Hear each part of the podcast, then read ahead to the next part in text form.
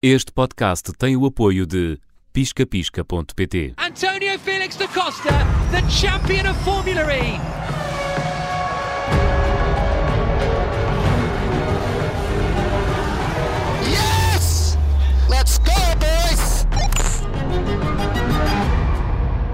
E cá estamos para mais um episódio do Todas as Fórmulas. Eu sou o Nelson Ferreira e comigo está o António Félix da Costa. Bem-vindo mais uma vez, António. Obrigado. Já falamos de MotoGP, eh, de WRC, de Le Mans, de tantas eh, modalidades. Estamos aqui a tentar eh, explicar também todas estas fórmulas que existem no desporto automóvel, mas hoje vamos até ao deserto. Vamos para o Rally Dakar, uma prova que vale muito também pela espetacularidade dos destinos, não é? Já, já estivemos em África, já, já, já na América Latina, agora nestas últimas edições na Arábia Saudita. Dita. Ahm, acompanhas o Rally Dakar? Muito, muito, pá, sou um fã enorme e, e já disse várias vezes publicamente e volto a dizê-lo aqui que assim que na próxima oportunidade que eu tenha as datas livres, eu vou fazer o, o, o Dakar. Eh, como falámos em- noutros episódios, tenho uma paixão grande por andar de moto, coisas na terra, eh, e quero muito fazer um Dakar. Eh, calha sempre com corridas da Fórmula E, por isso não, não consigo, tenho calhado nos últimos anos, eh, mas quero muito fazer. Uh, e pá, eu vejo o Dakar como uma, umas 24 horas de Le Mans durante 15 dias e em esteroides, não é? Porque são horas e horas e horas a guiares o carro com calor, com dunas, com buracos, com barulho, com seja o que for. Então acho que aquilo deve ser uma, uma, uma experiência de vida incrível. Ah, ah, Lembro-me que no último episódio ah, fizeste aqui uma comparação entre o Miguel Oliveira e outros ah, pilotos e atletas de outras modalidades. Eu tenho amigos meus que ah, desvalorizam um pouco o, o Dakar porque tem muitos amadores ou porque tem a malta mais velha. Sim, e eu é acho que verdade. eles t- têm dificuldade, muita gente que não percebe, às vezes, o desporto automóvel, tem um bocado de dificuldade em perceber que um piloto de automóveis tem de ser um atleta. E no Dakar isso pode fazer particular diferença Pá, com aquelas temperaturas. Esquece, no Dakar acho que mais do que tudo, e, e nem falo só, o nível físico, claro que sim, é, é uma parte enorme, mas o nível mental também. E olha, dou-te aqui um Vês, exemplo. vês muitos homens de barba rija a chorar no Dakar. Mesmo, mesmo nem sem tirar nem Só pôr, porque é- se perderam, por porque exemplo. se perderam e porque es- esgotaram as forças deles a desenterrar um carro de meio metro que está enterrado a meio metro na, na areia, seja o que for, no meio do nada, cheio de calor.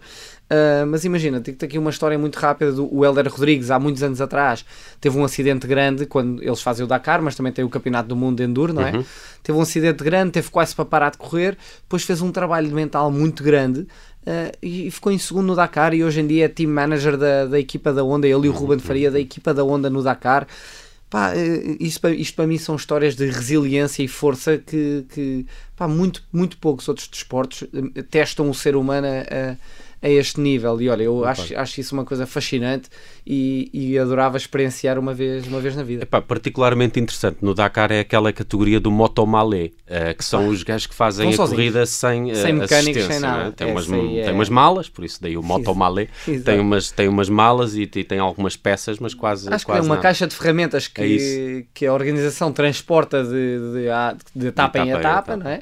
Ah, Mas eles é que têm que fazer a mecânica toda. Pá, isso aí então é. é eu admito, eu quero ir ao Dakar, mas quero a minha caravana para descansar bem, uns mecânicos para, para garantirem que quando acordo de manhã o carro está pronto a andar, porque senão também admito que acho que não consigo. Eu acho que no, no Dakar talvez seja o atrativo é que o, o desafio do, do piloto e, e- e do carro tem muito que ver com, com a natureza, não é? Eh, tu, não, tu, tu não estás no domínio eh, do que pode ser o trajeto que tens que, tens que fazer. E essa é uma dura, é uma, uma luta muito dura. Aquilo é testa o teu corpo ao limite, tens que ir a fundo, porque não deixa de ser uma corrida ao cronómetro, e tens que ir a guiar por, por, por um roadbook, não é um GPS, é um roadbook, notas, não é? Daqui a 200 metros vira à direita, eu tens que olhar 100 a 200 direita, e depois confiar que agora são 10 km nesta direção.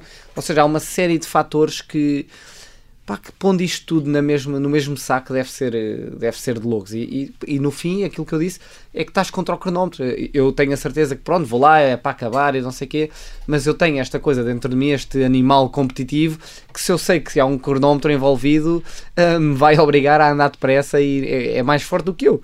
Uh, e então gerir tudo isso deve ser, deve ser de loucos. Como é que tu olhas também para os críticos do Dakar que, que dizem. Há, há uns críticos, por exemplo, há, há, há, aqueles amigos que temos que dizem eu deixei de ver a Fórmula 1 quando morreu a Ayrton Senna. E há outros que dizem eu, não, eu deixei de ver o Dakar porque agora já não é Dakar, já é América Latina, já é Arábia Saudita. Como é que tu vês isso? É sim, perdeu-se aquela chegada ao Lago Rosa, que era sempre Exato. muito bonita. Mas... Não, eu acho que o Dakar em África era de facto o mais difícil e mesmo porque, imagina, agora na Arábia Saudita há uma noite ou outra, depende de onde é que eles param, que até conseguem dormir em hotéis e tudo mais. O Dakar antes aquilo era mesmo para bravos, em tendas, com frio à noite, calor durante o dia.